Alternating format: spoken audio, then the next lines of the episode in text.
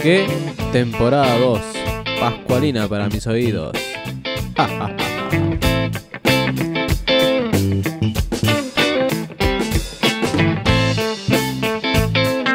¡Mira qué rica!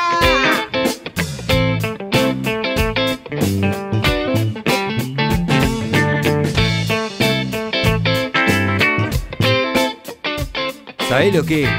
Temporada 2. Pascualina para mis oídos.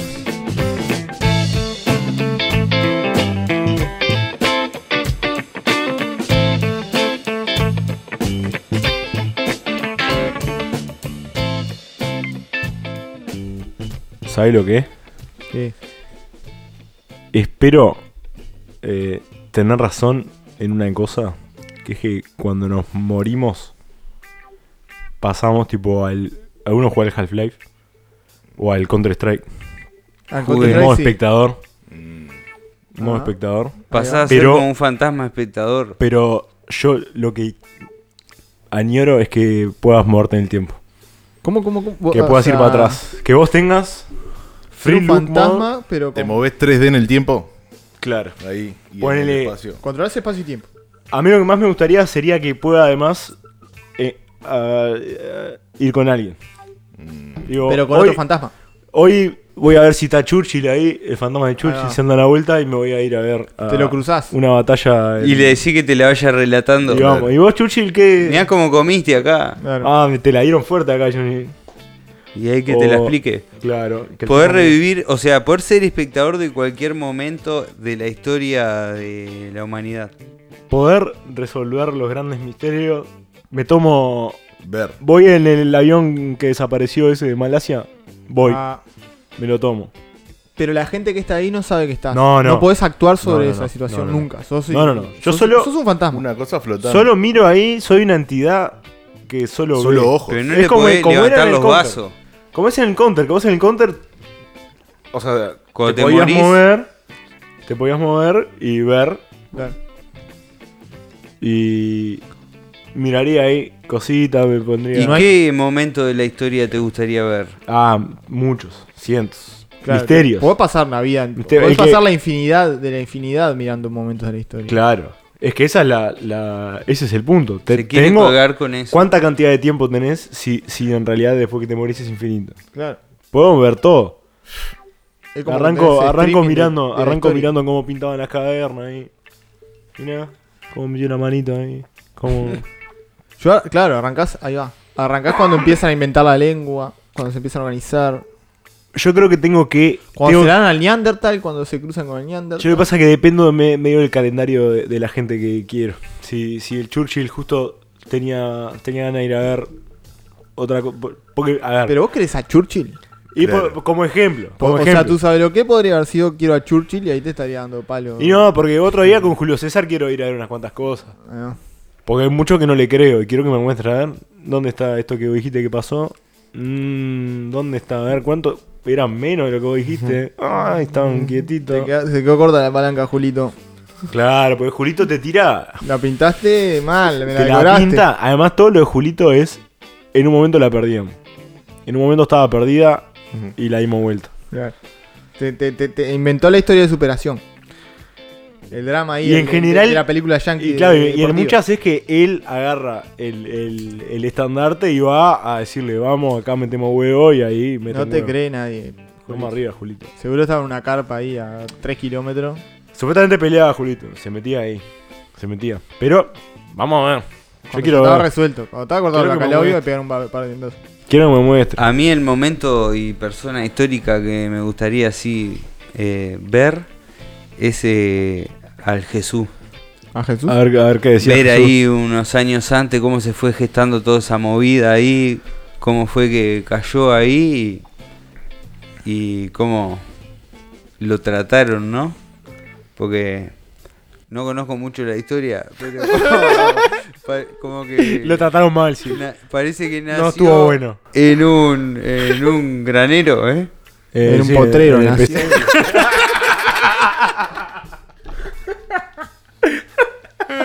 Fue el deseo de Dios. Crecer y sobrevivir.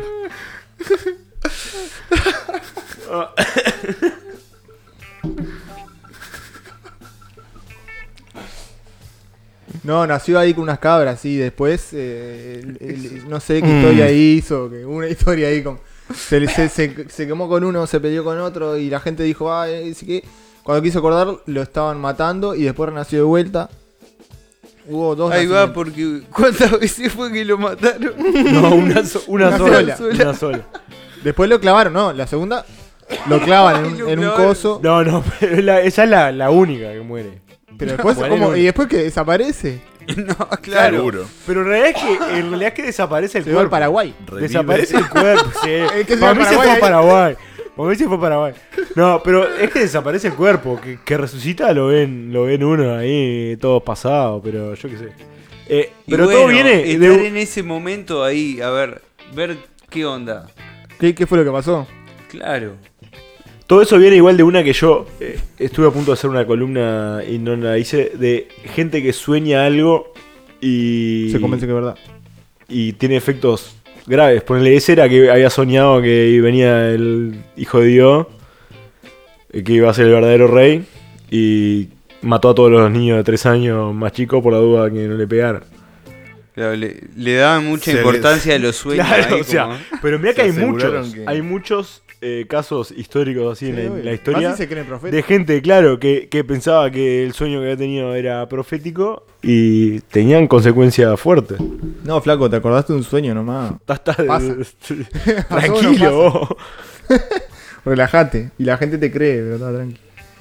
¿Y vos? ¿Vos qué mirarías? Yo eso, estaba pensando eso, ¿no? Yo creo que buscaría... eh, Hay como tres o cuatro eventos, pero sí- lo que tienen en común es que haya habido una revolución. O sea, Claro, yo- una yo- revolución francesa. Yo te veía, o, va, te veía en la de o cua- 1917. o el desembarco ahí. en la bahía de Cochino y ver cómo todo Ah, lo, cómo come. cómo Cuba toma o los bolcheviques, cómo es que logran cambiar una realidad drásticamente en un periodo corto a base de, de ir organizando gente y que crezca así exponencialmente. Esa es la lógica que me gustaría seguir y ver cómo se da. Porque aparte ahí, para mí tendrías que poder poner pausa, ir a ver el otro, Claro, ver cómo allá. A ver- qué se enteró a de ver qué este. diciendo este. ver cómo se está jugando de los dos lados Claro. del mostrador. La otra es que puedas contratar un director de cine que te haga, que te lo haga en modo película, que te haga la telenovela. Y pero capaz que si está muerto lo manejías. Pero vos lo ves sentado, que vos lo veas sentado en un sillón, Mm, Claro. en una pantalla cheta. Tenés que conseguir un camarógrafo muerto, un sonidista muerto Claro. y un, Pero, y un ¿cuántos- director de cuántos cine hay? muerto.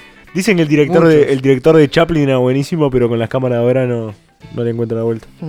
No, no, no Era sabría todo manejar. así de mudo, ya no, no le Ah, entrenar a un director, no, prefiero no agarrar uno que ya esté entrenado.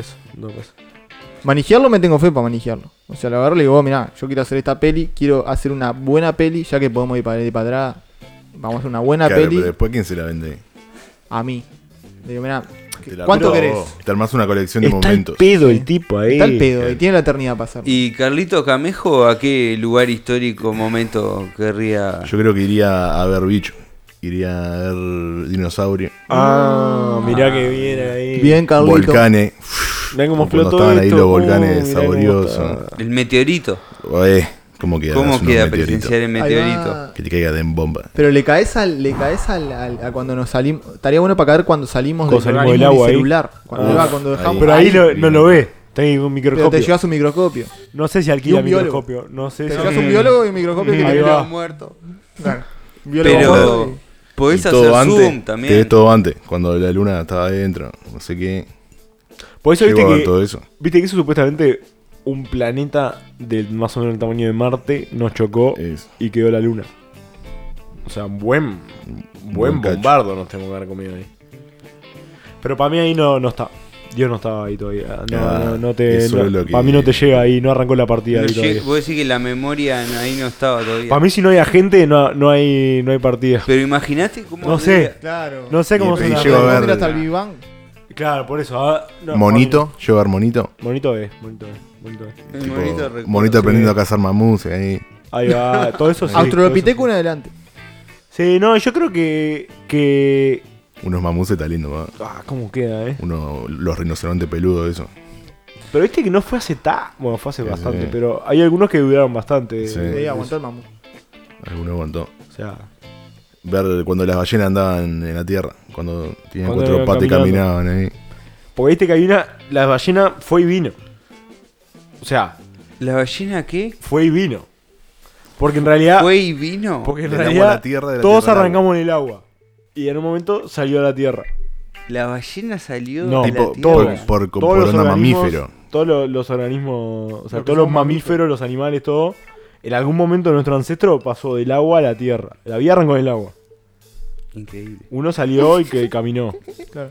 Pero la ballena es uno que había caminado y, Y se volvió al agua. Dijo, ah, Tiene las patitas, ahora tiene las patitas Ahí va, vestigiales. tiene Eh, tiene como Claro, tiene unas pata. patas adentro que están flotando. No le sirve para nada, son En dos la cositas mitad de ahí. la Mulequi. carne. Mulequi. Claro. ¿En serio? Tiene unos La de huesos atrás. mulequi que son las patas que le sobraron ahí. Tipo unas rodillas. Pero hay unos cuantos que volvieron al agua. Codos. Que tienen ro- el, la- Y- el manatí, viste, cuando te lo muestran. El manatí, ¿qué onda? Oh? Y Es un bicho rarísimo el manatí. Además, boludo. como flotan así. Unos barrilitos. Están de más. Gorditos. Están de más. Pero no, no parece ser muy, muy eficiente para nada. Yo Y vi. come pastito de, Yo los vi. los vi en del México.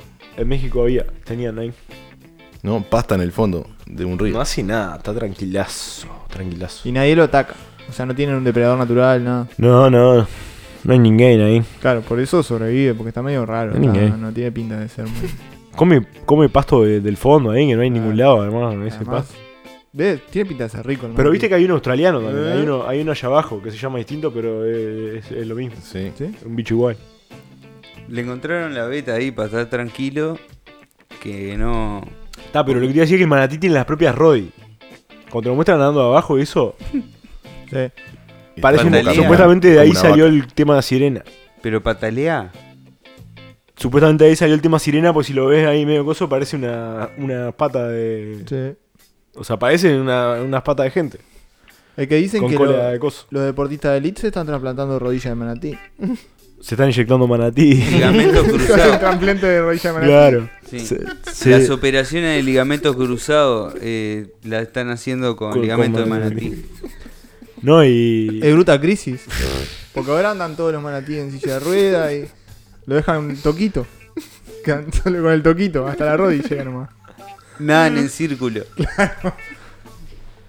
Es horrible lo que está pasando con los manatíes. Ah, sí. Yo vi un par de videos de Greenpeace que están saliendo. La crisis del manatí es durísima.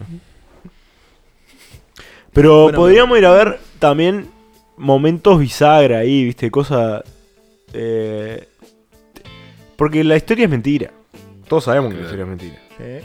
Yo creo que lo que no puedes entrar es en la rosca de, de ver momentos de tu vida o No, tu vida no, familiar. no, no, porque no. ahí No, ya te no, rocas negativamente. No, mirá que eso. A ver, recomendación: todo. Mirá para Mirá lado. para adelante. Mirá otro Siempre mirá no, para ahí adelante. estamos mirando para atrás. No, no, mirá no, otro Eh, eh, o sea, no, no, no mires para tu propia vida para atrás. Mirá para afuera. Ay, mono, no, no, no. Imagínate la bueno, adolescencia, nunca mirarte y bueno. Sos "Uy, un me pelotudo. quiero morir". Apile. No, no, no. Me quiero morir. No, no, no, no, no, Mejor no. Yo era Viejo, esto. podés capaz. Yo no sé ahí eh, si hay. Si tengo que apretar un más 18 ahí. Podés ir a ver alguna gurisita del liceo cuando estabas en el liceo. Ah, tiene que tener un A ver filtro. que sí. así, ahí. Me parece que tiene que haber filtro No parental, puedes ¿no? entrar a un vestuario de Claro, no, no. No se puede picar así. Está mal. Eso está mal. Porque si no, ahí ya sabemos dónde van a estar todos. El, el liceo no puede ir, está lleno de fantasmas ahí por todos lados. Pero además te encontrás y ves a otros fantasmas todo el tiempo o podés aislar. Porque El imagínate. tema es que hay que coincidir con pero A mí el- tenés que escuchá, arreglar, tenés si que hay un Google lleno- Calendar. Si está todos los fantasmas de toda la gente que murió, está lleno. Está mucho Claro. más lleno que ahora. Pero el tiempo es largo, el tiempo es largo. Hay muchos que están mirando los dinosaurios con Carlito allá. Pero porque cada uno ya vio todo lo, ya todo lo anterior lo vio. ¿Cuántos hay acá en este momento? Puede haber muchísimo.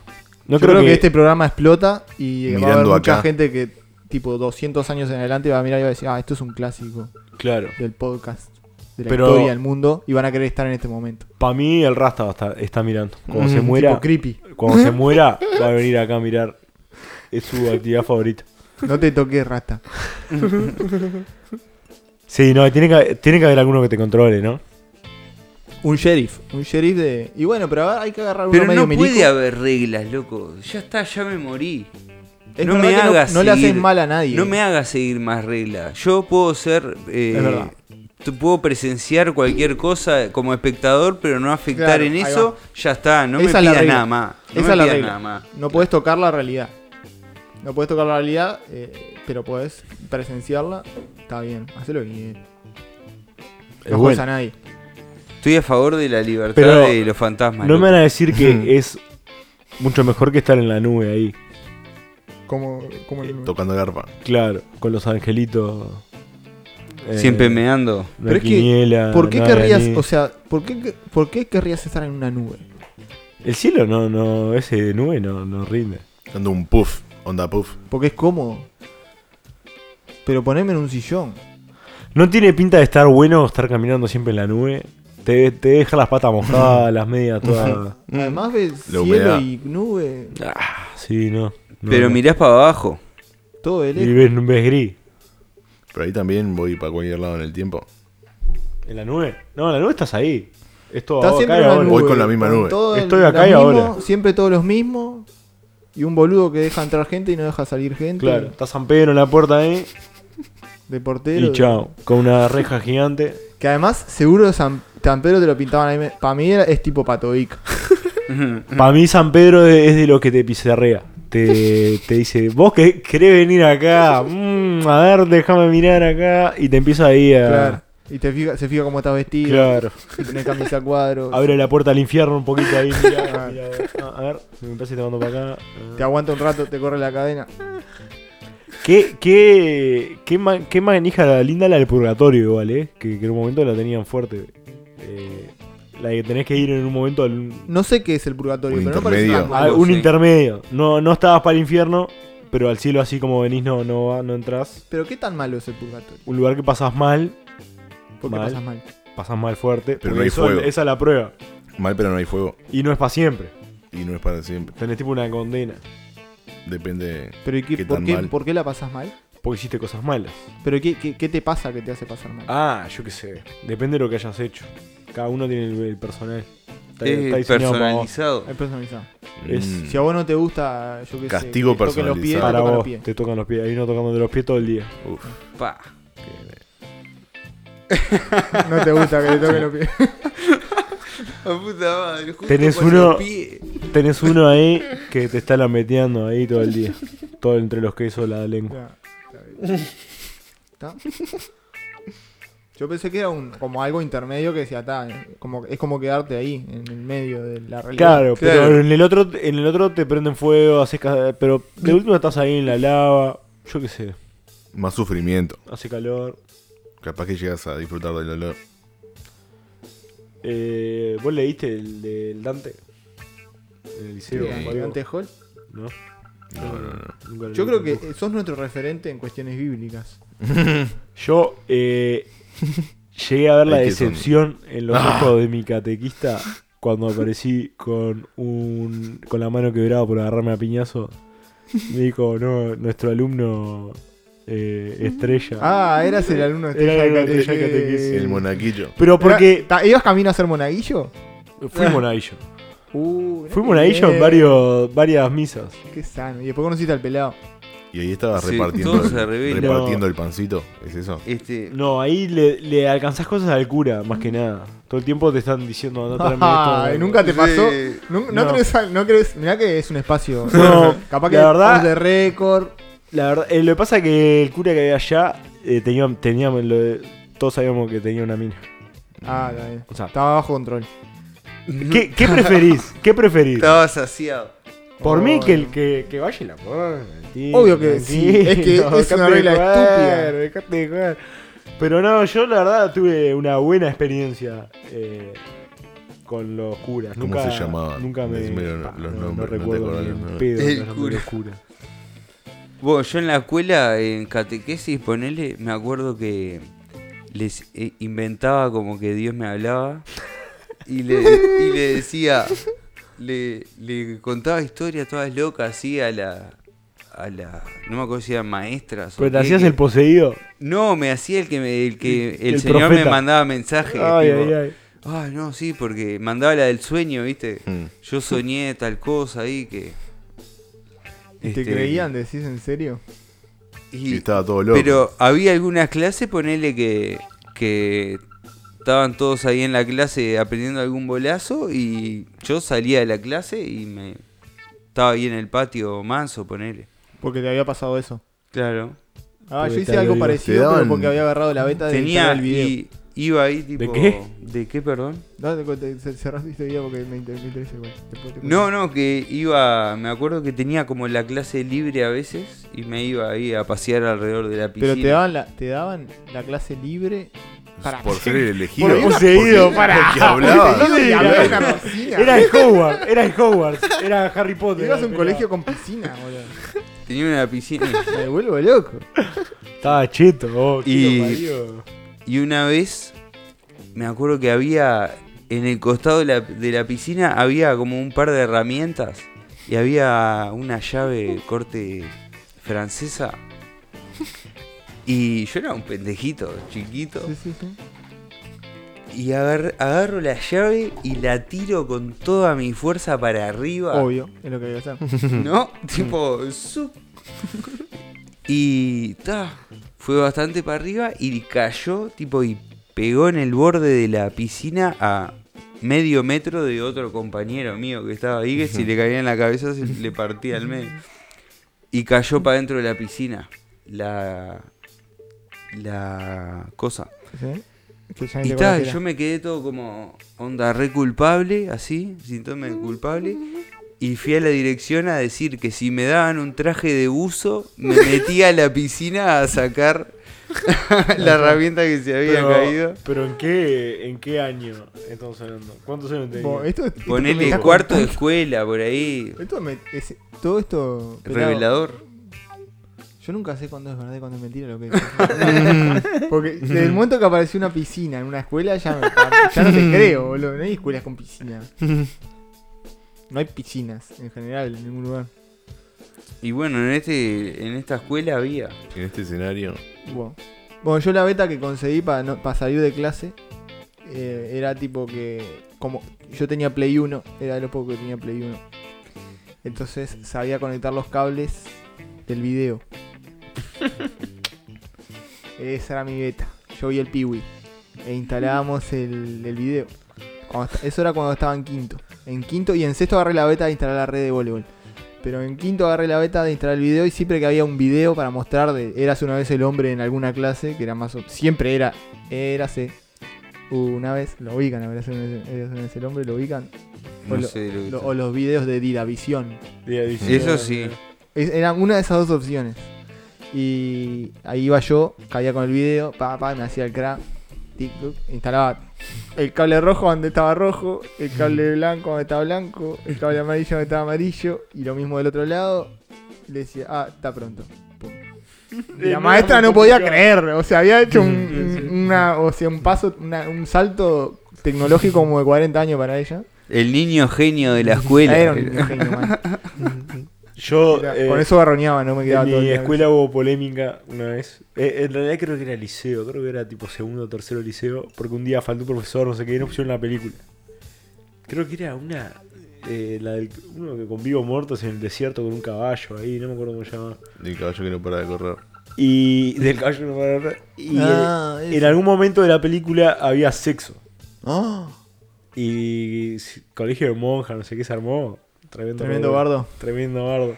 Tremenda orgía. o sea, Querían echar. Terminaba pibes. Querían, querían que echaran a la profesora de gimnasia, que era la que había puesto el video, porque como no había visto qué era, qué película era. Había pa- tipo la loca dijeron, vos, trae un video, trae una película porque hay que hacer algo. Y estaba colgado con esa peli. No, pasó por el videoclip y agarró una, eh. Pasó por el videoclip y agarró una, ahí a la manchanta. Claro, cualquiera. Clase de gimnasia, película caballo. Sí, cualquiera. Y porque no teníamos un lugar techado para hacer cosas. Me acuerdo una vez el, el- el profesor de gimnasia había llevado un video de la historia de los mundiales que venían con el país, creo que era o algo así. Y mirando tipo historia de los mundiales, cualquiera. A mí me pasa mucho que a veces miro, recuerdo cosas de docentes míos, profesores, viste, del liceo, la escuela, maestro.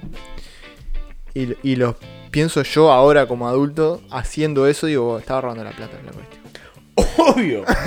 Pero es que no hay nada más, más robaplata que el maestro de escuela, boludo. No seas malo.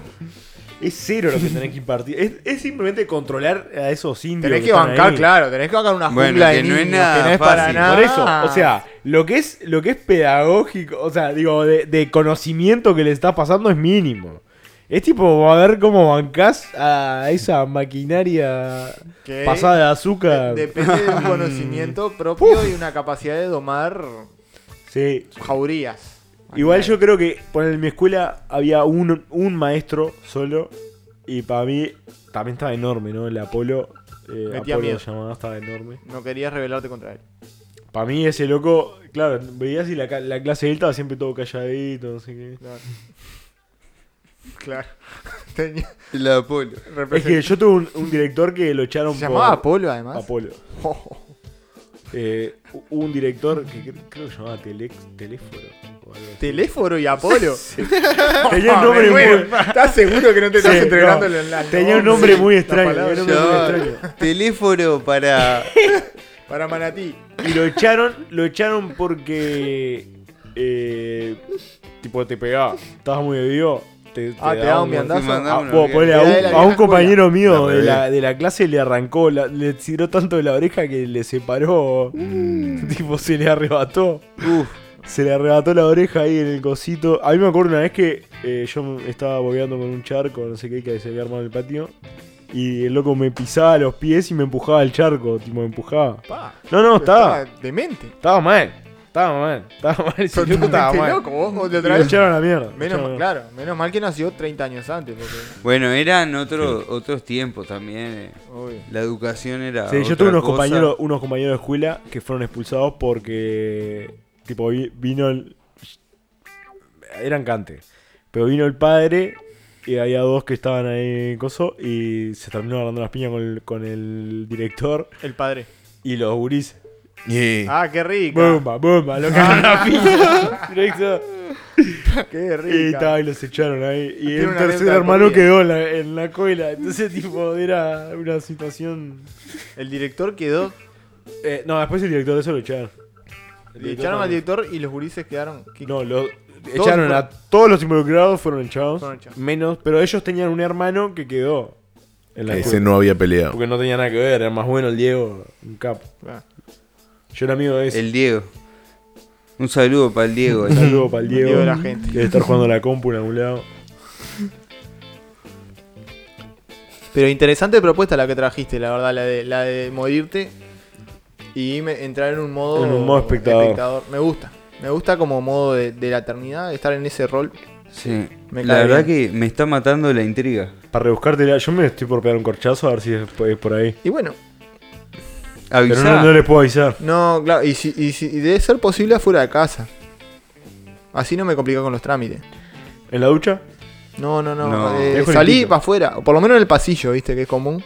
Y ya se lo tiro a los vecinos. Le digo, oh, no sé, se mató un flaco acá, En no la tengo ni calle. idea. Tirate enfrente a un bondi. Ahí va, tirate en un bondi. no. de- Yo si me suicido, me- mi sueño es hacer la de Amelie. ¿Vieron la película Amelie? No lo digo. ¿eh? Que le- la loca se le muere la madre porque uno se va a suicidar de Notre Dame. Y se le Se cae tira arriba. la campaña y se le cae arriba de la cabeza. La pregunta es un cómplice. Te llevas a uno. Uno que le, que le oiga, eh, pongo un carrito de helado abajo. Y voy y me tiro ahí a alguno. O si no puedes ver, ponele, si lo que querés ver es los dinosaurios y la cosa marina y todo, te llevas a un biólogo, ponele. ¿Quién me Entonces- va. Y ya salí junto con él. Pero para mí esos te van a Te empezar lo a cobrar. ahí. Te van a empezar a cobrar en, en alguna moneda ahí. Y si, si estás en, te puedes mover en la historia, conseguí la moneda. Pero enseguida te empiezan.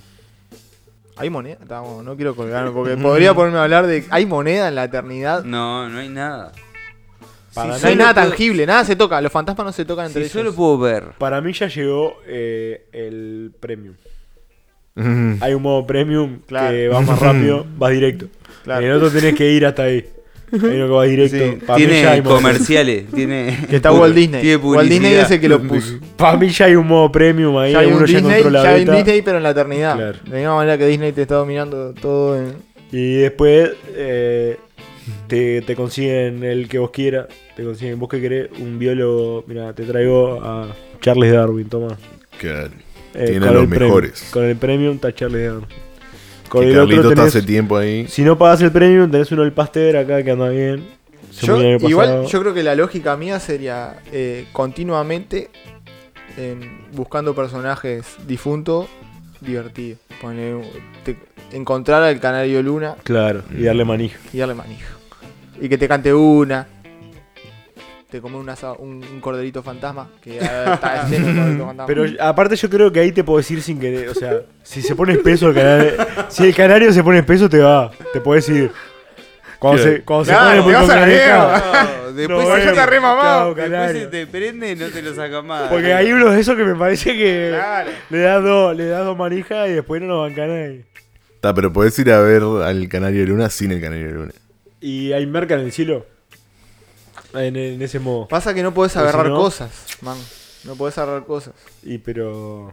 Y podés comerte un asado de fantasma, no sé cómo Ah, funciona. este, ¿Tenés cómo hambre o no es, tenés cómo hambre? es, Hay cómo muchas es. preguntas que me generaste con esto, boludo. Yo Está que demasiado te- abierto el podés- tema. si Podríamos querés- olvidarnos de todo el resto del programa y seguir hablando de Si esto. querés sentirte duro, podés. Si querés sentirte. Ah, esa es buena, toco el modo, Alt. modo duro. Alt claro. 64, Modo duro. el modo duro, Activado. modo de hongo, ¿Cómo queda?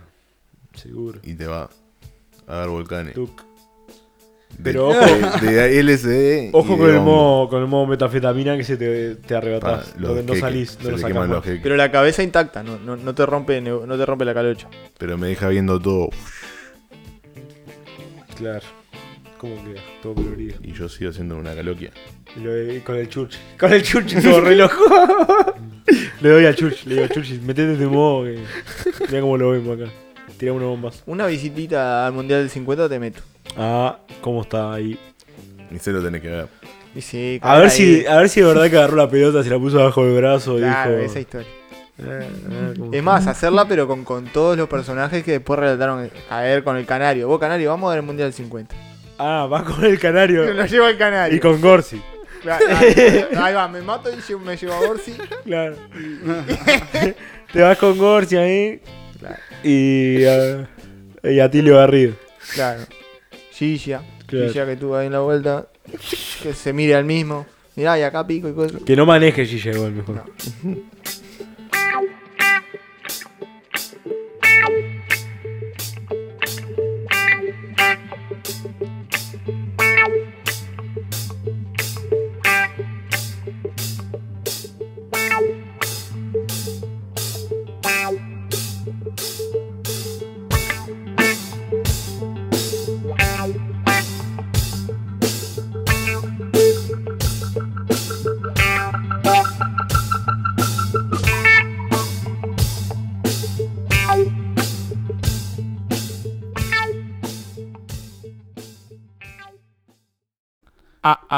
Sí.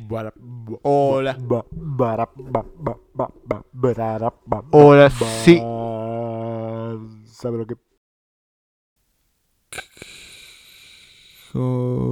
Corts. Cortsi.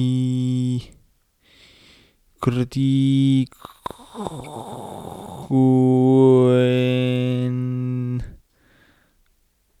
Cuento. Corticuento. Calocha Confort. El otro día vino el cabezón y me contó de un negocio nuevo que está armando. Vino con un conflicto ahí porque le preocupa lo que va a generar este negocio. Según me contó, la idea se le ocurrió después de quedarse dormido en el sillón por enésima vez. Al despertarse, en plena madrugada y todo dolorido del cuello, el tirón cervical como que encendió el interruptor de su lamparita y le dio lugar a la idea. Sostenedor de cabeza, me dijo. Hay que hacer un sostenedor de cabeza, una estructura, una estructura que vos te calces en el cuello y los hombros también y te aguante la cabeza cuando vos te quedas dormido y te vas para adelante. Supuestamente esta brillante idea se le ocurrió hace dos meses y desde entonces estuvo cerrando el diseño de tal manera que cumpla con todas las condiciones que se le ocurrieron eran necesarias para que sea del interés del mercado. Mientras me contaba todo eso, no podía evitar imaginarme el sufrimiento que le había implicado esa problemática a lo largo de su vida, principalmente teniendo en cuenta el semejante tamaño de cráneo que tenía que portar sobre sus hombros todos los días. Fue entonces cuando me dijo por qué le preocupaba la idea. Dice que una vez que inició el proyecto se tomó 15 minutitos para viajar al futuro y ver cómo evolucionaba ese invento. Sí, el cabeza viaja al futuro, pero eso es cosa de otro cuento. El tema es que viajó y lo que vio al principio le entusiasmó. Según me relató, a los 5 años la empresa alcanzaba los 150 funcionarios y comenzaba a exportar a Estados Unidos y China. Para los 10 ya era el hombre más rico sin apellido compuesto de Uruguay. Y a sus 70, dentro de unos 40 más o menos, la revista Forbes lo ponía como uno de esos megamillonarios. ¿Y qué te preocupa? le pregunté. Si siempre quisiste hacer guita. Y ahí empezó a contarme sobre la sucesión obvia de hechos que debería haber imaginado. A los 5 años, el sostenedor de cuello habría sido poco, y ya teníamos competencia, así que diseñé un sostenedor de codo, me dijo, junto con un relagador de pantorrilla que se vendían en un combo y la rompieron en todas las familias de clase media estadounidenses. Para cuando alcancé a los apellidos compuestos, ya había sacado un alcanzador de vasos y un recolector de baba. El kit Calocha Comfort, como lo nombré, valía 199,99 dólares con envío en el día a todo el mundo. Y no paraba de llenarme los bolsillos, me decía. El tema es que el trabajo que hacen mis inventos, me contó, sustituye a los músculos y tendones. Entonces los cuerpos poco a poco se fueron atrofiando.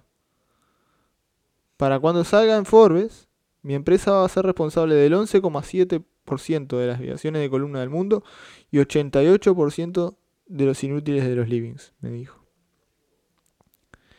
El problema ahora es que siento que ya es tarde, ya involucré a mucha gente.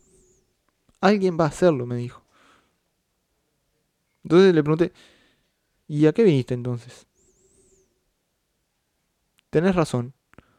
Si no lo hago yo, alguien lo va a hacer, se respondió. Ahora el informe de sabe lo que, con el cinco veces galardonado con el cotonete dorado, el señor Pedasapien, y sus consejos al pedo en Sabe lo que podcast.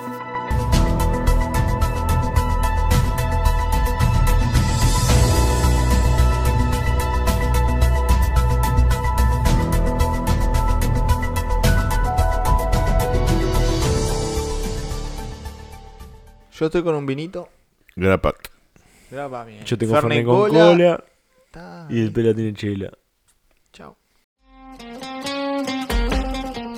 Vos, Urice, parece mentira, vos, no me van a creer, pero parece que hay gente que se piensa que dar consejos es como algo así muy fácil o que se le da a cualquiera o que cualquier patarrajada lo puede hacer.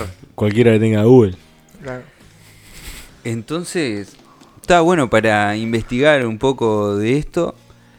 eh, traje un informe No me digas que trajiste consejos para dar consejos. porque- en este Cuchifly. En este Cuchifly, bien, evolucionaste. No puedo final creer. Saliste del adminículo. Hijo de puta. Alto Cuchifly. ¿Cómo te gusta, Rubio? Tiene un poco de polvo. Ver. El informe dice consejos para dar consejos. No, creo que era un monopolio. No, no puedo creer. Creo que era un monopolvo. consejos para dar consejos. No. Dice, dar consejos no consiste en ser un dispensador de información. Implica ser comunicativo, saber captar las necesidades de la gente y dar lo que se necesita. Es una tarea difícil, pero se facilita si tenemos una buena actitud. Para, ni siquiera me, me, me metiste la parte en la que decías, esto es un informe hecho por el doctor no sé qué. Claro. Por lo menos trabaja esa parte. Pero este va directo al grano. Directo de Google. Porque ahora aprendió. aprendió de los consejos para dar consejos que no hay que poner eh, humo adelante. Puede ser que esté en uno de los puntos este, la verdad que no. Pero mirá, esto no sé, me parece que puede ser que lo, lo pueden considerar capaz. Punto número uno dice, para empezar, no juzgues ni sesgues. Cuando una persona te esté hablando de algún problema o una situación, escucha. Nada de juzgar, y mucho menos a la cara. O sea que por, o sea, es un poco peor hacerlo eh, por atrás. No, así. porque hay gente que le dice, le están contando algo y le dice, me parece que está medio jodido de cara, negro. Podrías eh, eh, depilarte el entrecejo, Te pasa eso. pasa. afeitate. Mandale No ahí. la cara, negro. ¿Me estás mirando a mí? Y tampoco nos dejemos llevar por nuestras opiniones sobre el tema. Resumiendo, no juzgues, Pero cómo, cómo- evalúa. Ni sesgues. pero cómo, cómo- Evalúa. o- o- pero cuando estás dando un consejo estás dando tu opinión sobre el tema. Pero no te dejes llevar. No te dejes Ni llevar. juzgues ni no te dejes llevar. No te dejes llevar. Evalúa. Claro, capaz que lo que vos pensás, tu opinión, no es lo que le tenés que decir. Le tenés que decir algo que no, no pensás. Claro. Que- Pero no, porque acá dice, sé honesto. Pongamos ahí que- Ya no, ahí ya no. Pongamos que siempre tenemos las mejores intenciones si queremos dar un buen consejo, pero a veces hay que admitir que no sabemos nada sobre el tema y no tenemos tiempo para investigar sobre él. No, eso, es, eso Nunca nunca. me pasó nunca. Investigar. Claro, Siempre hay que tirar. Siempre hay que tirar y después ves si le mocaste o no. Depende de la sensibilidad del tema, un poquito. Yo, yo doy consejos. Yo soy una persona que da consejos cuando la gente me los pide. ¿Sos de los que aconseja? La gente tiende a venir a hablar conmigo y hablar, eh, poner sus problemas y yo tiendo a aconsejar cuando la persona se dispone a, a de, de pedir de mí un consejo. Claro, pero viste que a veces. No, hay que estar desesperado para a veces pedirle es un algo, consejo di- a tu es algo difícil de evaluar cuando. Porque hay veces que hay gente que te viene a contar problemas porque le gusta contarte problemas y por más que le dé soluciones no es lo que quiere. Claro, no quiere una solución, quiere contarte el problema. no, pero hay nomás. veces que le- eh, al momento que le va diciendo va ordenándose él también, o sea, o ella. La persona se va ordenando a medida que te dice lo que le está pasando. Pero está, Puede ser. Acá dice, espera al mejor momento para dar el consejo.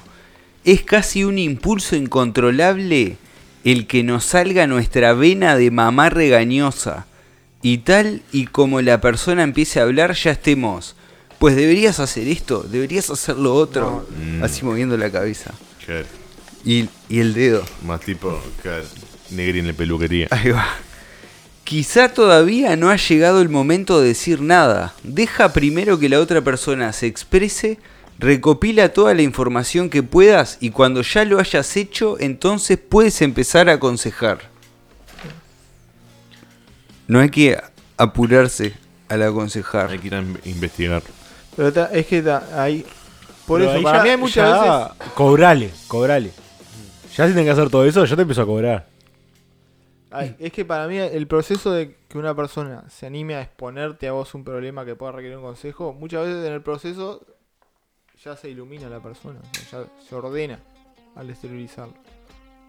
Entonces, eh, Claro, cuando veces que de- ya hay- decimos cosas nos damos cuenta. a veces claro, que- fue suficiente eso para que... o sea que vos eh, estás para esa, para que la gente te venga a contar su cosa y esperás que cuando te las cuentes se den cuenta lo que... Yo le- generalmente respondo con una pregunta. Respondo con una Estás pregunta esa. y chao. Y ahí la persona cuando quiere correrse ordenó. Pero eh, le responde él lo que tiene. Ah, y al final el último recurso es lo que tiene. Es lo que tiene. Y la última actitud, no impongas. A no ser que estéis en un cuartel y seas un oficial superior, un consejo no nos escuches. En no ese es caso, una no escuches orden. este podcast. en ningún momento estás obligado a darlo. Y por supuesto, en ningún momento están obligados a seguirlos. Sea asertivo, la última decisión siempre será de la otra persona. No te cagué. O sea, Para como mí no que te no cagué, eh, interpongas, pero que seas firme. El imperativo que más, más seguido pongo es no te cagué. No te cagué. Cuando una persona me viene y me dice cosas claramente está diciendo, vos quiero hacer esto. No te cagué. ¿Querés hacer esto? No te cagué. No va a pasar nada. Sí. No, no va a destruirse el mundo. Si por- fuera por eso, tendría una tele de 42 pulgadas. en mi- Vos te cagaste. Vos te cagaste con una tele de 68 pulgadas en un remate. Te fuimos. que el Mati- eh, que, que, eh, la- ¿Cómo es Eusebio. Eusebio? Ladio, ¿cómo es? Eusebio me decía, no, que. Pa, ¿cómo estás a tele? Y vos, pero estaba a 10 palos nomás, eh, mirá que. Y me ocupaba medio cuarto. eh, Era enorme. la- Ah, pero cómo queda, no sé qué, voy a decir que. El nombre de su pareja. No, eh, X, vamos a poner el nombre de su pareja. X, no. eh, Yo qué sé, boludo. Eh, está No, barata la tele. no te caí. ¿Y se cagó? En un momento no te cagué. No te Y, cagué. pero capaz que vos no fuiste lo suficientemente bueno No aconsejándolo. fui bueno. Eh, es una persona dura igual de manija. Ah, sí. No sé, no sé deja Fuiste fácil. asortivo.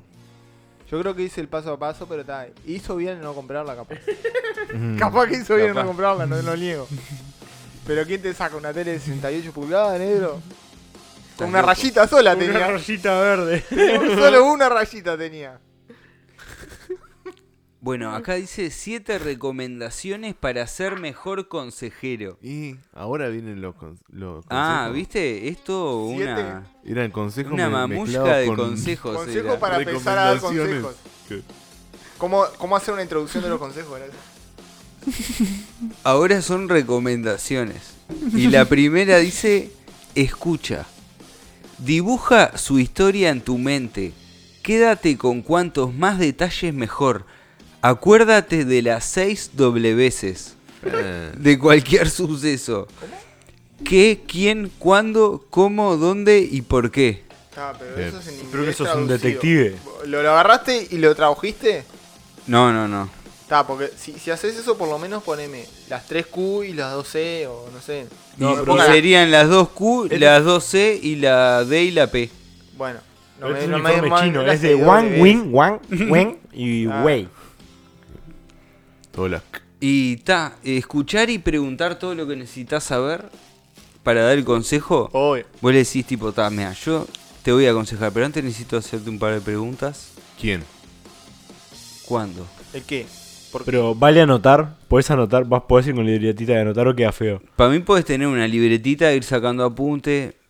Pero Ahí, ahí. Pero te van pará, contando. ¿Sos psicólogo en todo esto? Porque todo lo que parece es. eh, un dador de consejo profesional que vendría a ser un psicólogo. ¿Y vos le querés al psicólogo? Puede no era ser. que no le querés No, al psicólogo. yo no le doy un mango a esos muertos de hambre. Entonces somos lo mismo. Esto, en realidad, esto es parte de la bibliografía para la carrera de, de psicólogo, este informe. Ahí va. Ese eh, psicología one on one. Pero hay, hay unas hay unas que no te dan consejo, ¿no? como Hay una que es tipo. el psicoanálisis dar hace preguntas. Es todo a través de la cara y de que los cuenta movimientos solo. de cara. No Vos te le dicen que contás tenés que algo hacer. Y te mueve una que ceja. Lo único que te hace es ponerte la duda. Pero eso, ¿sabes por qué? Porque no quieren tener la responsabilidad. Porque ellos saben qué tenés que hacer. Te podrían decir. No te dicen. Se la guarda. Se le pone- para seguir Y cobrándote. si le pagás, Para seguir cobrándote. claro, le podés, se la puede comprar. No, no, porque siempre eh, a largo plazo les, le- te sacan más plata. Y bueno, pero esto es para generar gente honesta, a diferencia de los psicólogos que te ayudan y te sin sin cobrarte. Otra recomendación dice, ponte en su lugar. Empatizar. Ten un poco de empatía. Capta cómo se siente la otra persona con lo que te está contando. Imagínate en esa misma situación y comprende cómo te sentirías en ese caso. Que cuando esa persona termine de hablar, tu expresión sea comprendo tu situación. Yo, antes de. Con ¿Cuál cara es de esa comprender tu expresión? situación. Yo la tengo siempre. Ando siempre con cara de comprender una situación. Yo te iba a decir, sí.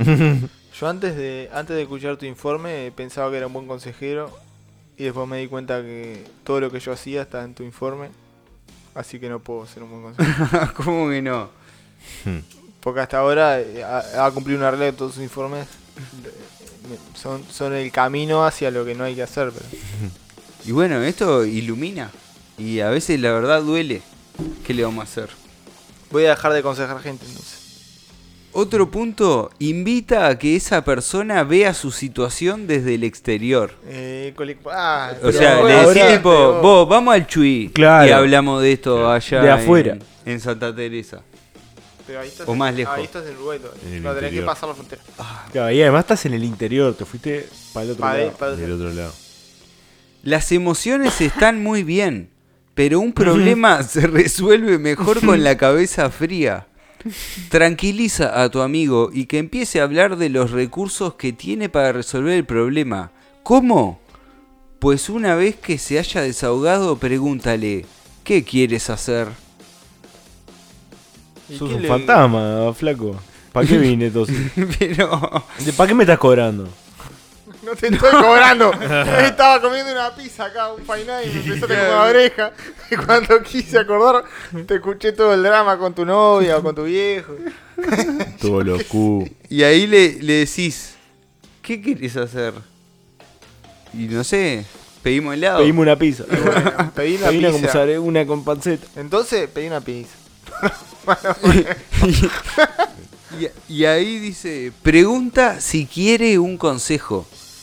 En caso de que lo acepte, no empieces con un imperativo. Mejor aplica la fórmula del yo que tú. Mm, O si estuviera en tu situación. No hables de una, sino de todas las posibilidades que tiene. Dale toda la información que puedas dar en ese momento. Estarás poniendo más recursos sobre la mesa. O sea, ir ahí y decirle La propina, pones ahí. todos los recursos sobre la mesa. Bastante lejos de lo que venís haciendo vos hace dos temporadas, ¿no? Una carpetita. ¿A quién le estás hablando? A vos. Pelado fantasma. Que siempre venís y me decís, no, que se te viene un animal, hace esto. Siempre estás diciéndome, hace, ejecutá. Y ahora me venís, Y no, alguien que el tiene imperativo que no va. las órdenes. Yo ¿no? nunca te, nunca te pedí un consejo Y de siempre que me lo estoy diste. sentado acá. Y siempre me lo venís y me lo metés por la garganta. Garganta abajo. Otro dice evalúa los riesgos. Y, continuando lo anterior, si puedes indica también los riesgos que podría llevar esos consejos. Si los tienen, claro. Tenés que ir con tiempo igual. A dar consejos, por lo que veo. Claro. Y no Tenés es algo que se puede hacer así a las apuradas Tenés que pedir tampoco. un tiempo y irte a investigar, preparar una carpetita. ¿No tenés uno de consejo de ascensor ahí que dure, Claro. que te la pueda tirar Lleva paraguas, cortita? agarrar el pilo. Abrigate que está, Está frío, mono. está fresco pachomba. Compra dólar. Cortito. Y otro punto, ante todo y sobre todo, es la otra persona la que toma la última decisión. Termina siempre tu consejo acentuando esto que... Ah, no. Acentuando. Esto es lo que yo pienso. Ahora eres tú quien decide. Vos haces lo que quieras. Ah, Vos, Es como decirle, vos hacé lo que quiera. Pero me parece que. Si yo fuera vos. Del 30. A mí me parece que eh, tendrías que juntar toda tu ropa en una valija y huir del país. Comprar un boleto al primer lugar que te lo vendan y desaparecer. Pero vos haces lo que quieras. ¿Y qué pasa si le decís, pa, yo en tu lugar me pego un corchazo?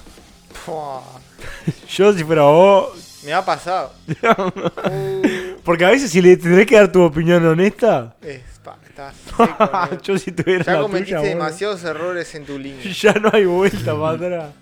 O sea, lo mejor que puedes hacer es o, o- o- o negar muy bien, o negar muy bien, o, o- o lograr decir, bueno, O al me TF4. abro, agarro, me abro un Al bolsito. TF4, claro. Claro, y me voy a Seychelles a, a arreglar barcos, no sé. A- Me cambio a- mi vida, porque ya esto es. Eh, Ya está. le erraste, negro, ya. Ya no, Ya no volvés. Y pero bueno, a veces ese es un consejo que hay que dar. Aunque sea molesto. Ah, No, no, hay que, no. O sea, siempre arreglate, negro. Que hay vida. que dar. Hay que, Hay te que. averiguo. Pero hay, un- hay cosas también, hay consejos que, bueno, si no te diste cuenta vos, Claro, hay que, sos vos. yo no te voy a andar diciendo eh, esto. O sea, si no te diste cuenta a esta altura que te gusta, eh, te gustan los hombres, si no te diste cuenta a altura, yo no te voy a andar diciendo, no te voy a andar aconsejando que vayas a probar. Y bueno, está, pero. Ahí le podemos meter una pregunta. ¿No te parece ¿No que.? te parecerá que tendrás que ir a Cayú? Si eh, yo fuera sábado? vos. Yo iría Probá. capaz. Yo ¿Por, si qué, fuera por qué vos- no probás Sí, ir no. a- Y capaz que son todos buenos consejos. Yo veo que el informe ya está surgiendo efecto en, en sus capacidades de hacer consejos, lo cual me, me pone contento y me hace estar este, más confiado de la plata que nos costó esto, ¿no? Este, Después te estamos arruchando el piso. el último... Vamos a empezar a dar consejos nosotros. El último punto dice, haz un seguimiento. Ah. Preocúpate por cómo le ha ido. Para. No, Cuando pase un tiempo, pregúntale por el suceso y veamos si realmente consiguió una solución. ¿Conseguiste la cuerda? Ahí- Claro, porque estamos complejando demasiado. Capaz que el consejo era tipo, vos, el arroz me queda seco. O Y me pero ahí lo, duro. lo llamá. Che, ¿cómo te quedó el arroz? ¿Cómo te quedó el rico? Mandame una fotito. Ah, ahí va. Ahí va. Eh, cole, por ahí, por ahí. ¿Cómo estuvo el arroz? ¿Cómo te quedó? ¿Te quedó para croqueta? O, o- o Mm. lo comiste el otro día en el laburo y, y- y quedaba sueltito? ¿Cuánto hubo de pegamiento? Pero a veces es, viste que hay, hay veces que hay con gente que es una buena estrategia, la de pedirle consejo eh, de algo que no te, no te interesa demasiado, podrías conseguir de otra forma, Claro. pero sabes que ahí le pedís ahí, ah, che, ¿cómo era la receta de eso que me hiciste el otro día? Generás ahí un, Eh, es una del diálogo un diálogo ahí que tal, sabes que el otro le va a copar y tal. Yo, yo tengo, en, en mi mente tengo personas a las que recurro en cierto nivel de cuando cier- el problema tiene cierta complejidad se los pongo a cierta persona o a otra o a otra o a otra o a otra. Pero y a veces podés comparar, le- se lo decís a... se lo digo a varios y, A claro. Que también dependen del problema que le presentás, que tanto tiene que ver con esa persona, porque como, como compartís, que yo, yo vivo con Carlito. O sea, eso implica que hay muchas cosas que compartimos, hay cosas que, que, que la opinión de Carlito tiene que ver con lo que yo vi otro día. A Pero, de- y cuando tenés un problema con Carlito, ¿cómo haces? No tengo problema con Carlito. Sí, es ¿A quién le imposible consejo? tener problema con Carlito. ¿A quién le vas a pedir consejo? Pero eh, Estoy todo realmente, Vive pasa. tirando pelotazos contra la pared. ¿Alguien, acá, alguien, alguien, alguien se puede imaginar una situación en la que tengas problemas con Carlito. Tengo Y cuando te pone metal a las 4 de la mañana y le entra Nunca pasó, a la no pared. pasa, no pasa, Silencio. Camino en puntita de pie para no hacer ruido. no pasa. Te con entregan como geisha. Y listo. Ya has podido hacer todo lo que podías por esa persona. El resto dependerá de ella.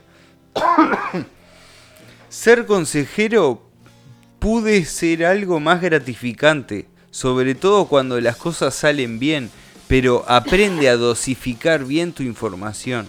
Capaz que este es un Dale los consejo, consejos viste de a poquito. En que Los consejeros son los de la directiva de Peñarol Nacional, todo eso son consejeros también.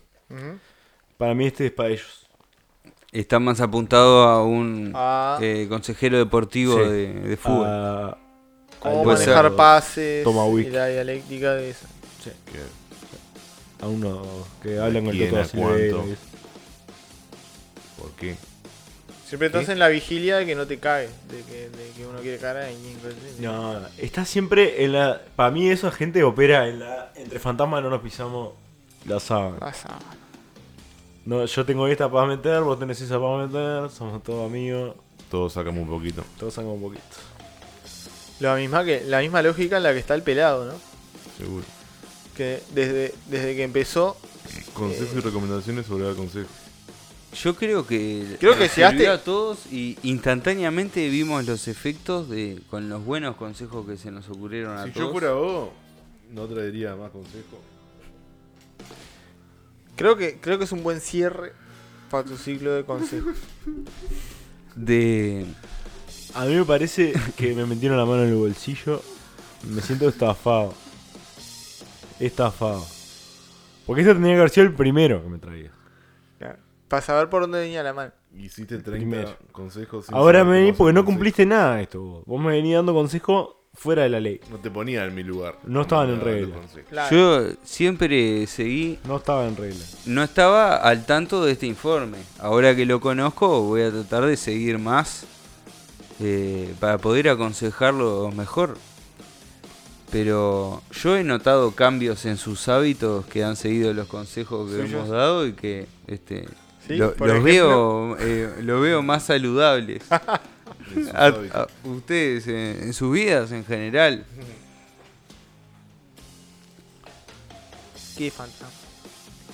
No, la verdad que este lograste involucionar de manera significativa tu segmento de consejos. Nea. Con esto llegaste a creo que a, a tocar Tocaste fondo de tocar fondo. Pero bueno, el, el metaconsejo Claro. no está mal. Un buen metaconsejo. Pero qué experiencias tienen? Así, a ver, alguna que puedan contar porque claro, cuando uno habla Yo no de soy muy de, ¿no? ¿no? soy muy de dar consejos, trato siempre de lo opuesto, de tipo no que no sea culpa mía nada de lo que pasa. No quiero tener responsabilidad. Yo sé que vos esto. y Carlitos son dos personas que cuanto menos piezas puedan mover, mejor. mejor, porque Cuanto además menos ¿sabes responsable es el tema?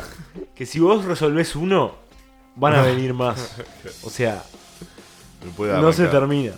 Bueno, vos, Tenés vos sufrís esa maldición, la gente te cae con problemas. Tenés Porque, re- porque de- le das bola y porque resolvés. Y escucho y respondo con Bueno, preguntas. Está, eh. Yo a mí se me caen todo el tiempo con problemas, me quiero, me quiero morir. Pero es que y es un problema de ellos. Ya yo tengo los sé, míos. No son eh, míos los yo tengo los míos. No, no me complique.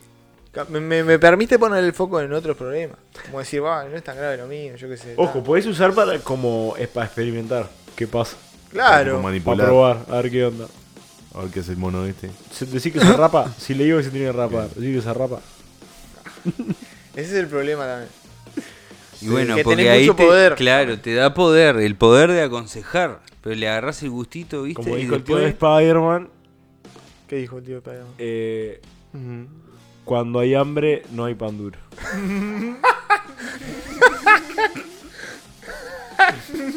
No sabía que había hecho eso. Peter. Peter. Peter Bread. When there is bread. You eat it, Peter. eat it. Eat it, Peter. No, pero es verdad que la lógica ahí de un poco se trapó. Pero también es, para mí, eh, la clave es generar un, como un lenguaje en el que vos siempre estás diciendo, mirá, Tirando la piola.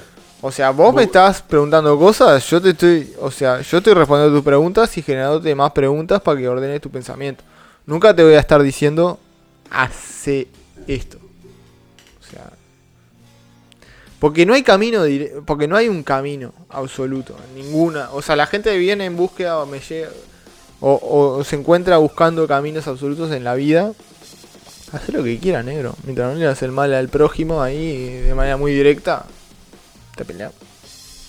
Es que en general muchas Entiendo el veces esa gente no precisa un consejo, sino precisa Ahí eh, creía que sí, dale. claro. No te cagué. tipo un, No te cagué. una manijita. No te cagué. No te cagué. Mucha gente Y no- no nunca te cagué. po- puedes ser manejador profesional. Yo podría dar un curso. O sea, si yo fuera mexicano, estaría. Eh, eh, dando charlas TED. charlas TED. Te veo con una charla TED. Una ahí, charla TED de, de polera con cuellito. Claro, manejando. Y contándote Claro. una historia de superación de cómo encontré la manija. Yo no y- me cagué. Y como Yo yo no no, me- me cagué. Claro. Y con el Vos yo no no te me cagué. la- Vos no te cagué. Y ahí después lo, lo podés vender a farmacéuticas que vendan tre- trancacaca. Claro. Eh, Lo vendo para los lados que me sirva. Esponsoreado por laboratorios no sé cuánto. Obvio. Y te das pastillita de trancacaca. ¿Qué decís, pelado? ¿Eso es lo que significa tu informe más o menos? Yo creo que estamos muy sintonizados en lo que pensamos. Eh, me gustó eso del taponcito.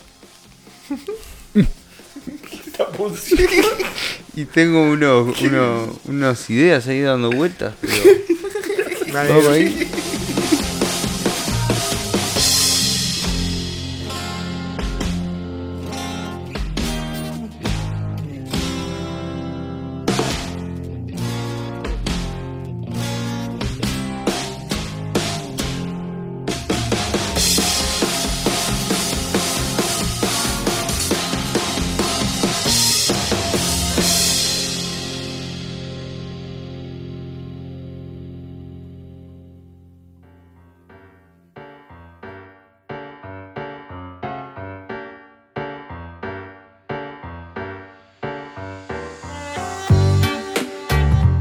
Vinito con espuma o sin espuma.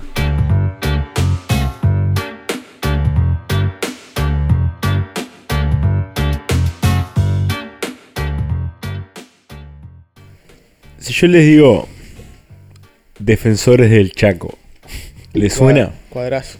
No. Cuadrazo. Vos, vos tendrías que conocer eh, el estadio donde juega Paraguay. Ah, mira. Y defensores del Chaco quiere decir que en algún momento alguien tuvo que defender el Chaco. Y alguien lo atacó. Hoy les vengo a comentar un poco de una guerra que fue la guerra más grande que hubo en Uruguay, en, en Uruguay, en Sudamérica en el siglo XX, que fue la guerra del Chaco. La guerra del Chaco fue peleada entre 1932 y 1935 entre las grandes potencias de Bolivia y Paraguay. Peleaban con un chaco. Andaban bien para el nunchaco. Pero las grandes Gran potencias de ese momento posta o lo dijiste No, no. irónicamente. A ver, Paraguay venía saliendo de la guerra de la Triple Alianza Estaban hace 60 secos los dos. años y Bolivia había perdido la guerra del Pacífico con Chile hacía poco. O sea, Era la pelea, el tercer puesto. Estaban, claro, estaban porque ese lugar no había nada. El Chaco es un espacio ahí que queda en el medio entre Bolivia, Argentina, Paraguay, Brasil, o sea, ahí todo ese pedazo. No, hay no había nada. En esa época estaba muy poco explorado, había algunas poblaciones indígenas, había este ¿Qué onda eso ahí? No es desierto. Calor. Es. poca agua, calor, árbol, poca agua, poco árbol medio chiquito. Naranja. Es tipo una sabana, hay gran parte que es tipo una sabana. Está dividido en varias partes.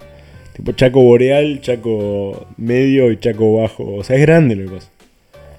Es, es bastante grande.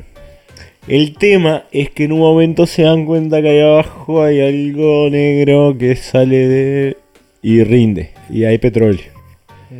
Mm, Y ahí, si hay petróleo, en esa época además, mucho más, eh, aparecen las grandes potencias petrolíferas. O sea, presiones económicas. Paraguay sacaba todo por Argentina, entonces dependía bastante de Argentina en ese momento. Y eh, Bolivia estaba más para el lado de Brasil, dependía pila de- del comercio con Brasil y eso. Paraguay, un millón, menos de un millón de personas Mm. en ese momento Paraguay. Bolivia, arriba de 3 millones.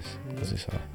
el tema es que tenía una organización de país mucho muy diferente. Bolivia estaba en un, en un feudalismo rural Claro. totalmente anacrónico para la época. Este. Con muy poco sentido de pertenencia de la gente con el Estado eh, como conjunto. Y Paraguay estaba, o sea, ya había peleado una guerra, viste, ya, o sea, eh, se- tenían mucho más eh, unidad. Mandaban a estudiar la gente a Europa, igual todos. Y bueno, eh, la Shell y la Standard Oil eran las compañías que estaban atrás de todo, que les pagaban las armas, porque todos querían, se dieron cuenta que había petróleo, entonces todos querían los derechos. Ujú. Shell estaba, que es, es holandesa, inglesa, eh, estaba con Paraguay y eh, Standard Oil, que es estadounidense, con lo boliviano, que ya tenían unas plantas ahí. Y ta, en eso eh, empiezan a explorar ahí en el Chaco, como para ir. Hay varios intentos de, de generar un límite, o sea, de trazar un- una frontera Dividir. pero en ningún momento se ratifican, quedan ahí.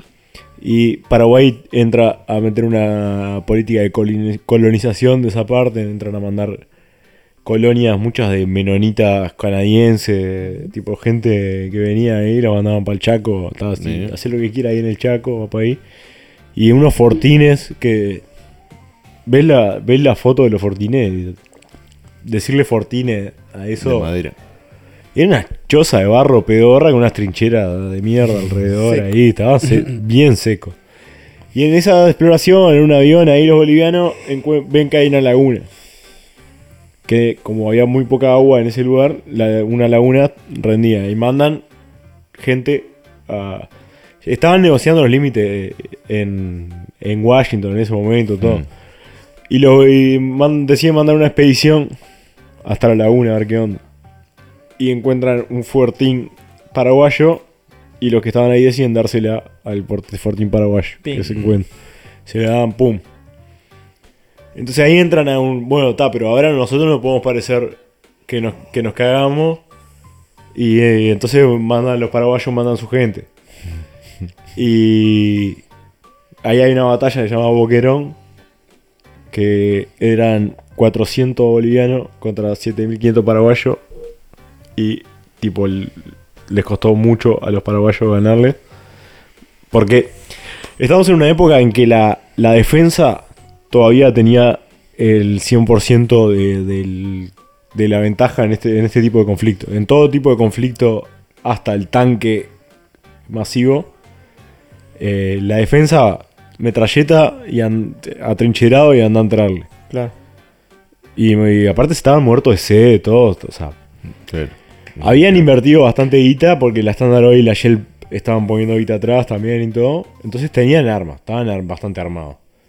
Pero siempre la defensa predominaba. Pero claro, entonces siempre era más fácil. Pero Paraguay tenía otro, otra doctrina. Una doctrina más moderna. El- el- los bolivianos tenían una doctrina de conquistar tierra. Pedazo de tierra. O sea, ir agarrando tierra. Y los paraguayos de matarle al ejército del otro. Claro. Entonces trataban de eh, ganarle a, a las- a los ejércitos. No conseguir pedazos de tierra en el medio del Chaco que te complica mucho más la vida. Porque tiene que estar los Claro, contingentes. por el Paraguay tenía en todo el Chaco cuando arrancó la, la guerra 22 camiones. ¿Cómo? 22 camiones total tenía para todo el ejército de 22.000 personas. O sea, andaban a pata a la mitad del Chaco llevando como podían las cosas. Imagínate, eh, o sea, hacer una guerra solo por tierra te querés, te querés matar, solo por la... eh, pero aparte dice que las pocas rutas que había, ni bien llovía un cacho, queda todo barro con toda la gente pasando, todo, era un, un cante. Dice que estaba de menos. Infierno verde le decían al Chaco en ese momento también. O sea, Sí. porque el calor, todo estaba heavy. Y bueno, se la dan bastante. Eh, tipo años, 22. más o sea, eh, estamos hablando de un país de un millón de personas. Tenía 22.000 eh, combatientes. Paraguay, 22.000. Contra. eh, perdón, 200 220.000 Paraguay. 120 mil de un millón. Me muero. Abundante. No, perdón, eso era Bolivia, perdón. Bolivia, 220.000 Bolivia y 160.000 Paraguay. Abundante igual Paraguay. Que es una buena cantidad de la población. 16%. 10%. Va, Muy- 16%. Pero además, no olvidemos que la proporción de Paraguay de población masculina femenina después de la Ah, guerra de sí. Triple Alianza no era no es 50%, o sea, no es que de ese millón Mataron a la de hombres. 500.000 hombres. Estaba O un poco más que todos los hombres. Le gustaba darse. Al paraguayo le gusta darse de bomba. Evidentemente le gusta la chumbimba. Y bueno, resultado después de la guerra de todo pimba pumba, o sea, ¿Cuánto duró? A ver, duró eh, dos años y nueve meses. Dos años, nueve meses y tres días. Ahí para va. ser más específico. Eh, justo ahora se, cum- se cumple se cumplió fecha hace poquito de la del inicio, que fue el 9 de septiembre, y la batalla de Boquerón, que, que fue por ahí también en el 10. eh, que fue esa de los 7000 contra los 400, no sé. Este. El resultado. Ya, ya le dije cuántos pelearon de cada lado, más o menos. Y Bolivia perdió 80.000, en teoría, eh, entre 50.000 y 80.000. Y Paraguay entre 35.000 y 50.000. Paraguay conquistó casi todo el territorio al final de la guerra. Y fueron a negociar ahí la paz, todo. Y se negoció dos tercios. Para Paraguay, un tercio para Bolivia del Chaco. Ganó un poquitito. No, no, ganó una buena parte. O sea, es un buen pedazo del Paraguay que conocemos hoy en los mapas. Lo ganó acá. Porque en la guerra de la Triple Alianza Argentina y Brasil le habían comido bastante pedazo. El tema es que está, cuando fueron a negociar ahí también no les servía algunas... O sea, es difícil negociar después de las guerras, cuando vos también comiste en guerras anteriores y eso. Pues si vos decís, ta, quiero poner el límite donde, hasta donde llegó mi ejército, porque ahí es donde me corresponde. Argentina te puede decir, "Mire, yo llegué a Asunción, yo qué sé, es mío. No. No.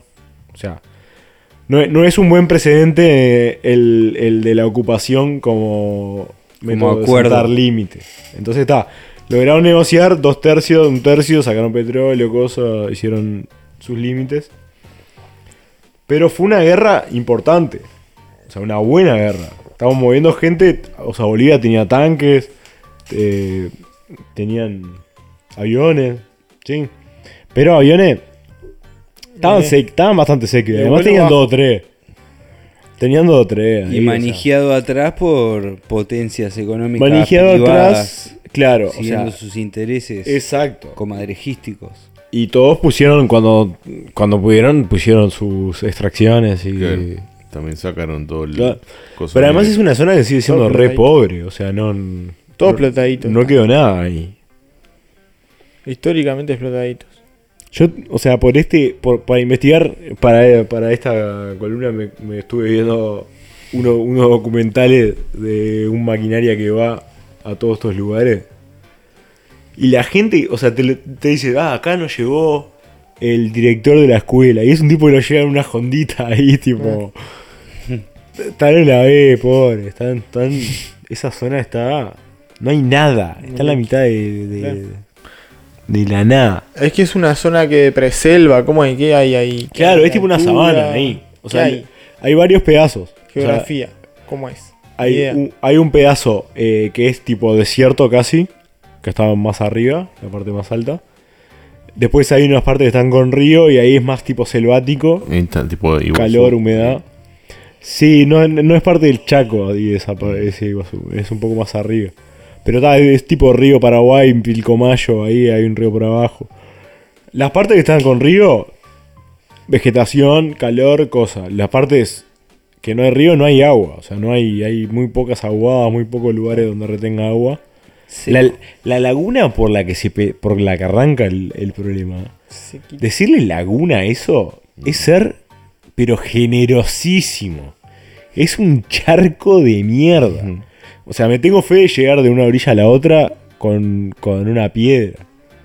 O sea, era un- Agua. una ¿no? vergüenza, un pedazo de agua ahí, pero está, ahí no había mucha agua. Entonces, también se la conoce como la guerra de la sed en algunos en algunos cosas, porque no tenían forma de hacerle llegar agua a la gente que estaba peleando adelante. Y también, o sea, invirtieron, por el Paraguay invirtió en armas eh, que además venían, contra, venían contrabandeadas de Europa, todo, o sea, todo- todos le llevaban una cometita. Eh, en un año solo invirtió 20 veces el, presupuesto nacional en armas. Eh, en, uno un año de la guerra. Todo endeudado. Claro, que también te demuestra, o sea, fue en- esto estamos hablando de 1932, o sea, no fue hace tanto. O sea, hay explicaciones para por qué estos países siguen siendo pobres y por qué tipo no, Sí, no claro, ya logran progresar demasiado. por. O sea, Con una manija chota.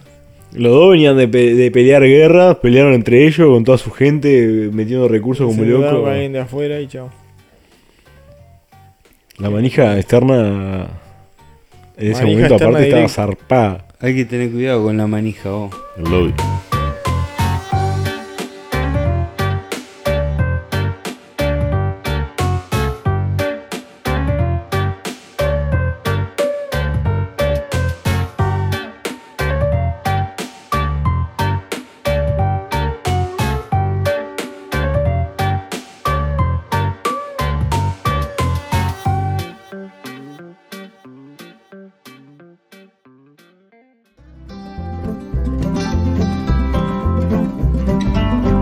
Buenas, buenas tardes. Bienvenidos a Rebenque Facón y Bordeadora. El programa que anunció Las Tosas, que anunció La Vaca Loca. Hoy tenemos un programa más que nutrido de contenido. Tenemos información directa de la necesidad del mercado externo, incluyendo remates. Tenemos información de compañeros en festivales donde se vive la sangre y el corazón, el sacrificio, el facón, todo lo que significa vivir el campo y la emoción. Entonces hoy tenemos para presentarles, para comenzar este programa, precioso lleno de eh, cotizaciones y situaciones y emociones y todo cosas que terminan con ciones. Lo primero que tenemos para presentarle es a un compañero, un colega, un gran trabajador del campo, experto, que sabe acompañar el animal de su gestión desde que nace y mucho antes de eso, desde que es un feto, desde que es un embrión, que sabemos que es el punto en el que comienza la vida, lo sigue directamente, ya lo traza, ya es un embrión y él lo marca. Y él es un embrión, inyecta una pequeña, una, un- una pequeña agujita con, un, con una marquita caliente y lo marca ya siendo un embrioncito y para que ya nazca siendo marcado. Y de esa manera logra cotizarlo desde el momento inicial. Ya lo logramos meter en una planilla Excel y él sabe este va a nacer y va a valer tanto y es la persona que nos guía en el valor de el potencial alimento en nuestra mesa y vamos con nuestro querido cotizador y gran rematador de, de animales, embriones y todo lo que pueda ser cotizable que no es humano. Alberto Cotizardo. Desde el remate entre la esquina de el arroyo Malabrigo y la ruta 27. ¿Qué me contabas, Alberto Cotizardo? ¿Cómo está la situación? Bue- buenas tardes, acá Alberto en vivo del remate. Vamos a vamos a dar comienzo. ¿Van a dar comienzo ya de al remate del día de hoy? Recuerden que, que pueden comunicarse por teléfono y participar del remate. ¿Se puede rematar por teléfono? Estamos en vivo En vivo. desde acá, el arroyo y el otro, El arroyo y la ruta. seguro. Bien. Damos, vamos a comenzar. Le vamos a dar comienzo. El primer animal de la noche es una vaquita Angus. Entran entre 3 y 4 años. Solo han comido trébol de 4 hojas. Uf. Magra, magra. Ah, Damos el comienzo del remate en 400 dólares el una kilo. ganga. Una ganga. A ver, el señor de bigote, 400. ¿Quién, quién tiene más? ¿Nadie tiene más? 500 para el gorrito. A ver, eh, alguien da 600. El señor. 600 el señor. ¿Alguien tiene más? 750. A ver, alguien. Tiene 750. La señora del gorrito. Señora, 750. Bueno, alguien tiene 800. 750 a la una. 750 a las 2. 650 a las 3. Vendió a la señora del gorrito. Tenemos muchos más animales. Recuerden que pueden comunicarse por teléfono. El segundo espécimen del día es un conejo de pelo largo, enrulado. Vienen solamente colorados y rubio claro.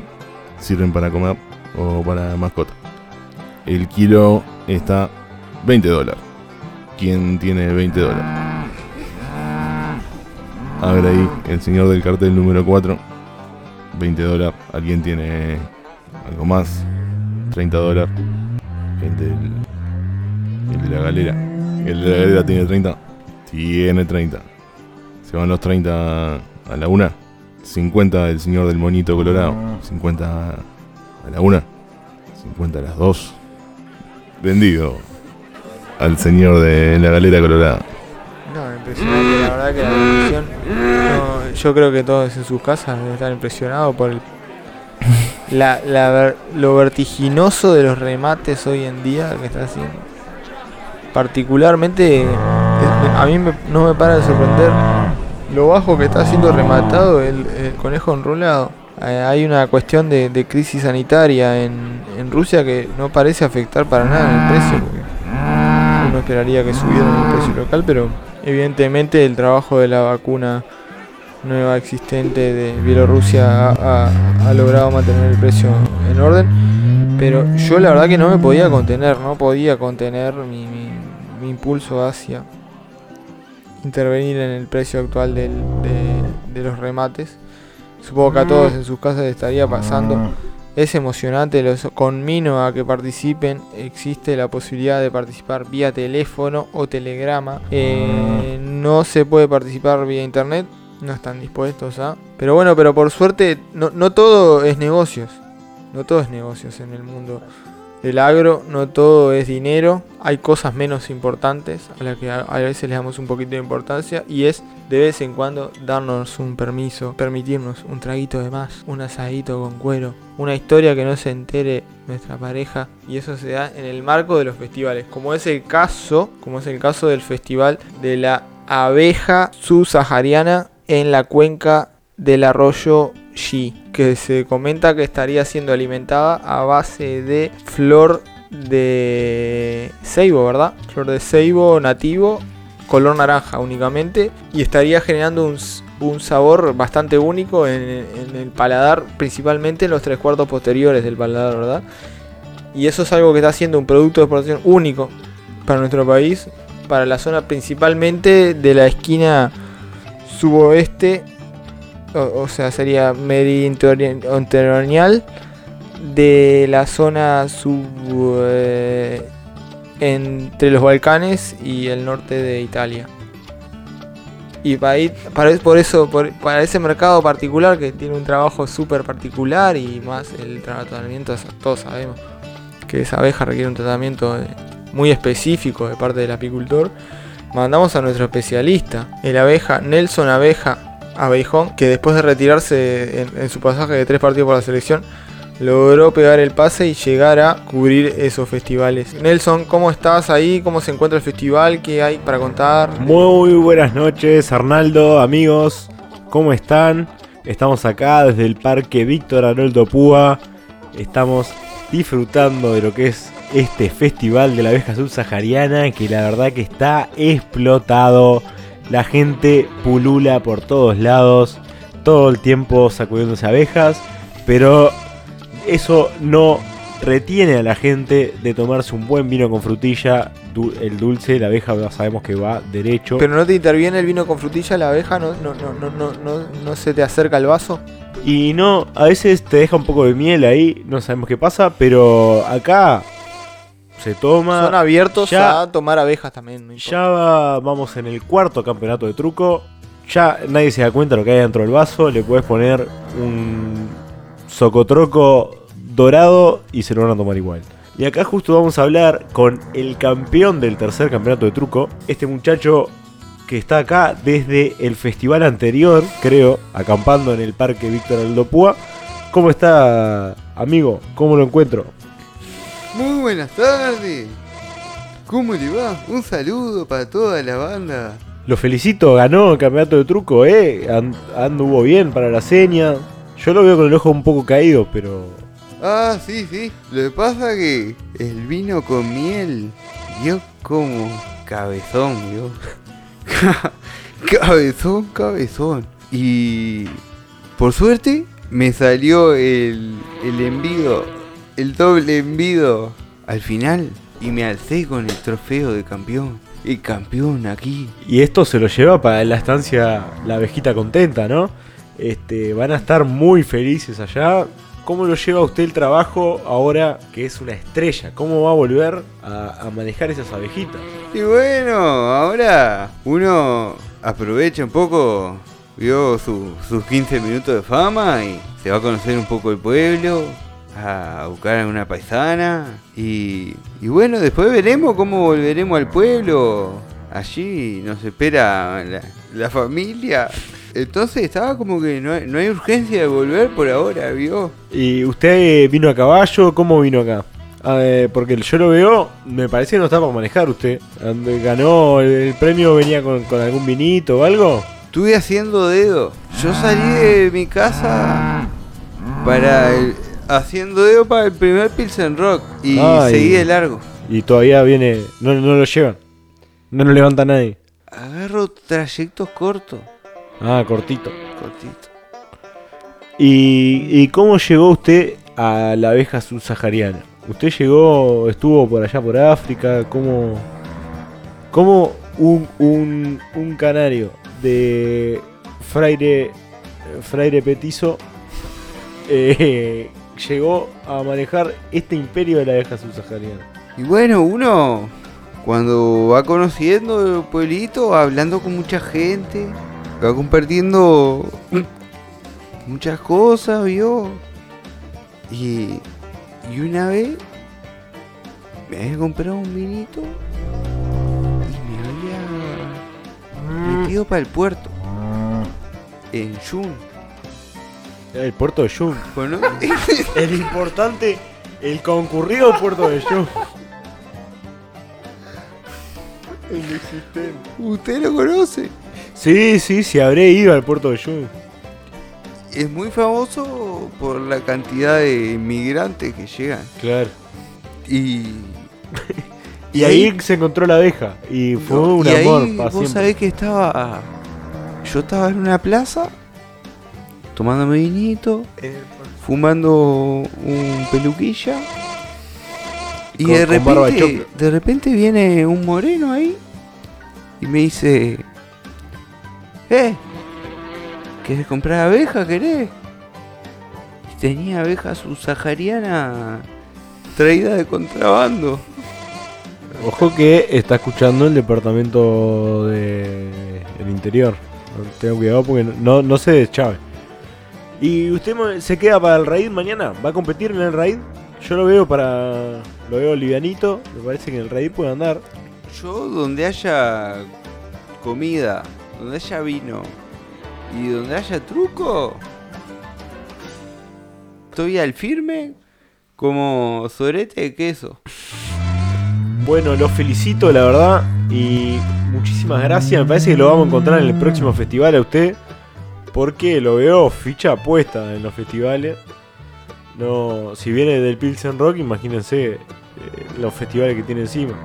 Salud y viva la patria. Vamos arriba.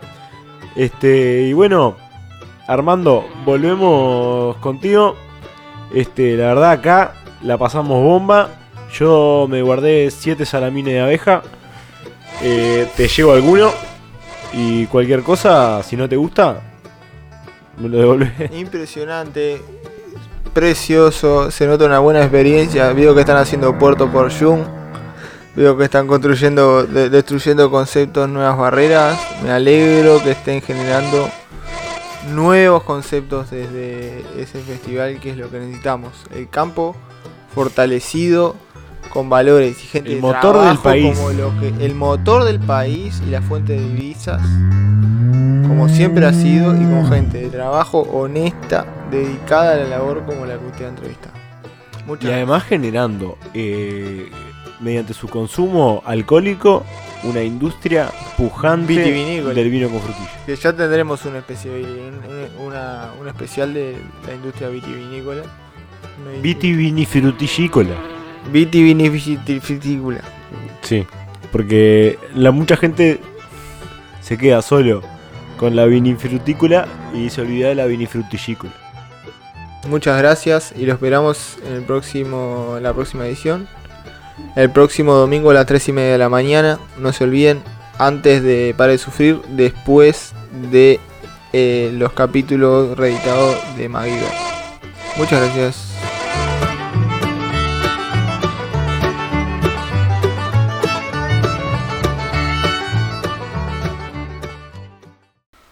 Auspicia.